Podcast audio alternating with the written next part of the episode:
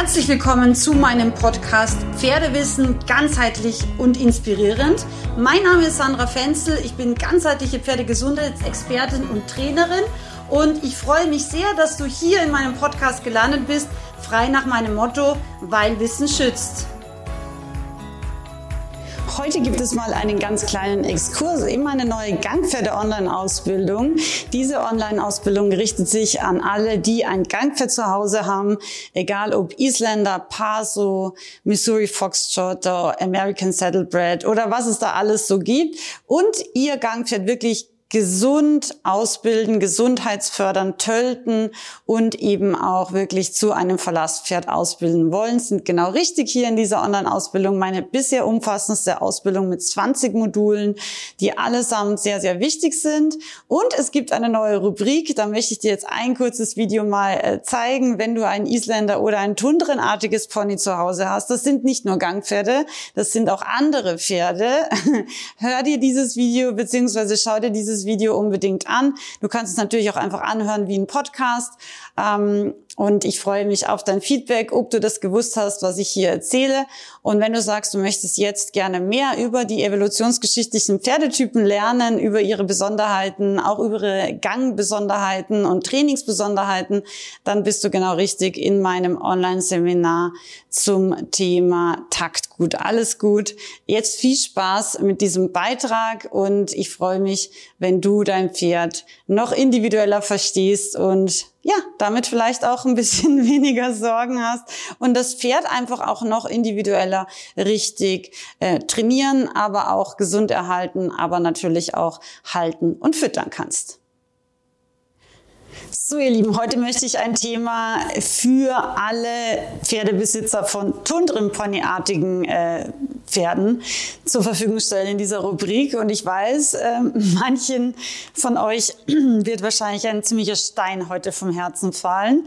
Und zwar, ähm, es gibt verschiedene evolutionsgeschichtliche Pferdetypen.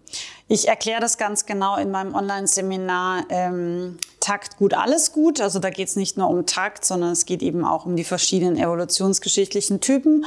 Und was für die, die ein ähnliches Islampferdemodell haben, wie ich habe, nämlich die Fiola, ein sogenannter Abkömmling vom Tundrenpony-Typ. Also auch andere Pferderassen, nicht nur Isländer, entsprechen diesem Typ oder haben zumindest, ähm, ich sage jetzt mal, Vermischungen mit diesem Typ.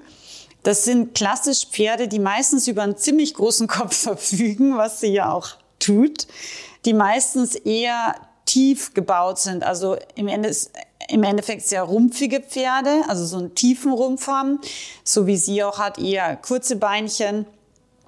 Und oft haben die auch noch so ein bisschen so einen kräftigeren, tief angesetzten Hals. Das ist aber nicht zwingend so. Aber so der große Kopf und eher grobe Knochen sind so klassische Beispiele für Exteriormerkmale von Tundrenponytypen. Und diese Tundrenponytypen, wir haben im Moment gerade Herbst und ich glaube, ähm, viele von euch wird es interessieren. Ich habe alles ausprobiert in meinem Leben mit meinen eigenen Isländern und da gab es halt auch einige, die diesem Tundrenponytyp sehr, sehr eindeutig entsprechen, wie zum Beispiel die Fiola. Und ich habe wirklich alles ausprobiert im Herbst, denen ganz wenig zu fressen zu geben, gefühlt gar nichts zu fressen zu geben, deutlich mehr zu fressen zu geben, Vitalstoffzufuhr raufzusetzen. Und das Ergebnis war immer das gleiche, nämlich sie haben nicht alle, aber die dem Typ sehr stark entsprechen, die meisten circa 20 Prozent zugenommen im Herbst, obwohl die Bewegung gleich war, obwohl ich Futter ganz bewusst reduziert habe oder durch eben Stroh, also kalorienarmes Raufutter ersetzt habe, obwohl ich teilweise Vitalstoffzufuhr erhöht habe, weil das kann auch ein Grund sein, warum Pferde mehr fressen. Und irgendwann, ich weiß ehrlich gesagt auch gar nicht mehr wann und wie, ich glaube, als ich diese Facharbeit über diese evolutionsgeschichtlichen Pferdetypen geschrieben habe, im Zuge meines Trainer klassisch barock war das, ich glaube, damals habe ich gelernt und verstanden, in irgendeiner dieser vielen Büchern, die ich damals gewälzt habe, dass Tundrenponytypen wie der Name ja schon sagt, eigentlich ursprünglich aus der Tundra kommen. Das heißt, einem sehr kalten, kargen Winter sozusagen im Herbst bevorstehen oder ja gegenüberstehen. Und diese Ponytypen oder diese Pferdetypen neigen dazu, a, eher ein bisschen mehr zu fressen, aber b, sich weniger von sich selbst aus zu bewegen. Das heißt, sie fangen wirklich an, Energie zu sparen. Also das man bei der Fiola wirklich, sie wird inaktiver ab dem Herbst. Und C, auch wenn sie theoretisch gleiche Menge oder sogar weniger Futter bekommen, nehmen sie zu.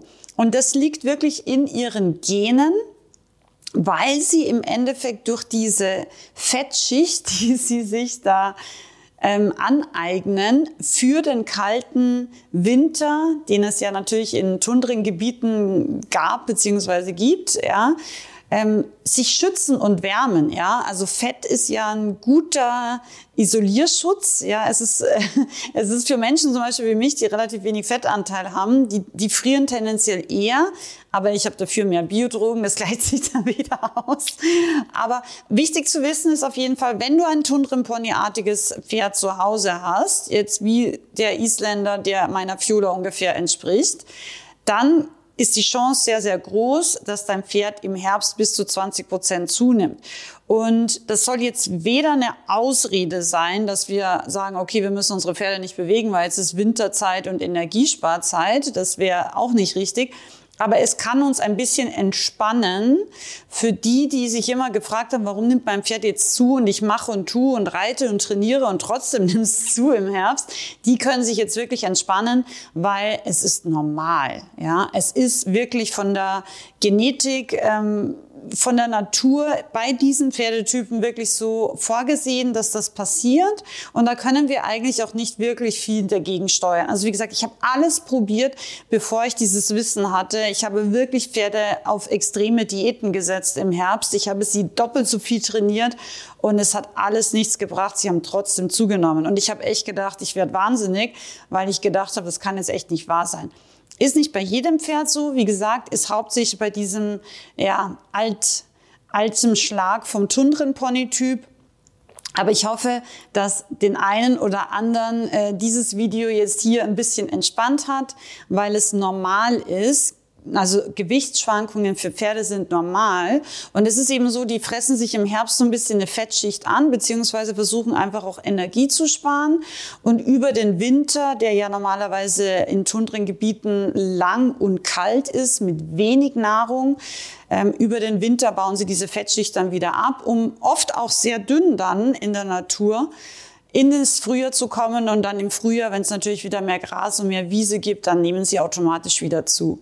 Und es ist ganz interessant bei den tunderen Ponytypen, wie es meine Fiola ist, wenn ihr die bei einem Meter Schnee, so wie das früher bei mir in Österreich war, wenn ihr die auf die Wiese lasst, ja, die werden einen Meter Schnee wegbuddeln und unter dieser Schneeschicht immer noch auch gefrorenes Gras oder gefrorene Wurzeln finden.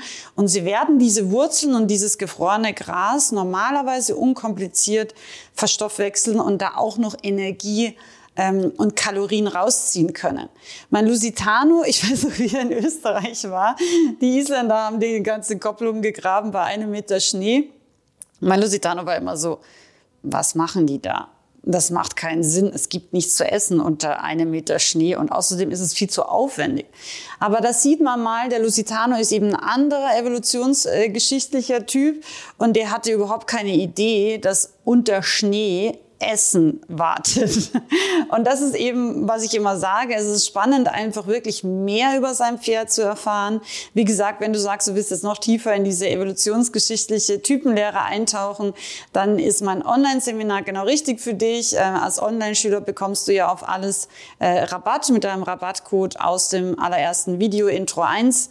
Und ähm, das war aber jetzt einfach für alle Gangpferde-Leute oder alle Isländer-Leute mit Tundrenartigen Pferden zu Hause, glaube ich, ein Video, was euch vielleicht auch freut, weil hätte ich früher dieses Wissen gehabt, ähm, hätte ich mich im Herbst, glaube ich, deutlich mehr entspannen können, weil ich gewusst hätte, bis zu 20 Prozent Gewichtszunahme für den Tundrenpony-Typ ist normal und das verlieren sie auch wirklich easy peasy dann ähm, am Ende des Winters raus. Also eigentlich kein Drama und Gewichtsschwankungen sind auch beim Wildpferd völlig normal und auch ganz entspannt auch so ja, hinzunehmen.